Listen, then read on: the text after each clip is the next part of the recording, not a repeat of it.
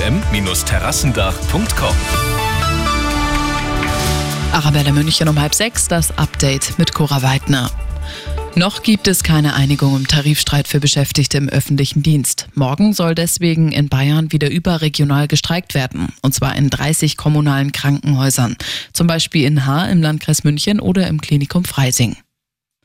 Kahlschlag bei Galeria Karstadt Kaufhof. Der Warenhauskonzern will über, Filia über 50 Filialen in ganz Deutschland schließen.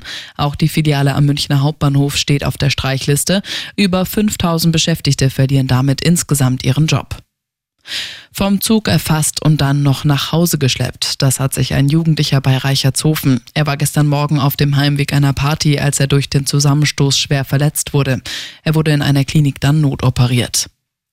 Ein Blick in die Region. Bis zu 100 Liter Diesel sind in den Jenbach bei Bad Feilenbach gelaufen. Ein Unbekannter soll davor den Tank eines LKWs beschädigt haben, um den Diesel zu klauen. Die Polizei sucht jetzt dringend nach Zeugen.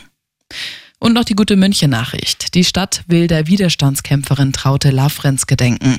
In Erinnerung an die letzte Heldin der Weißen Rose soll eine zentrale Straße oder ein Platz nach ihr benannt werden.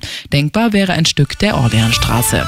Immer gut informiert, mehr Nachrichten für München und die Region wieder um sechs und jetzt der zuverlässige Verkehrsservice mit Andy Karg. Eine Minute.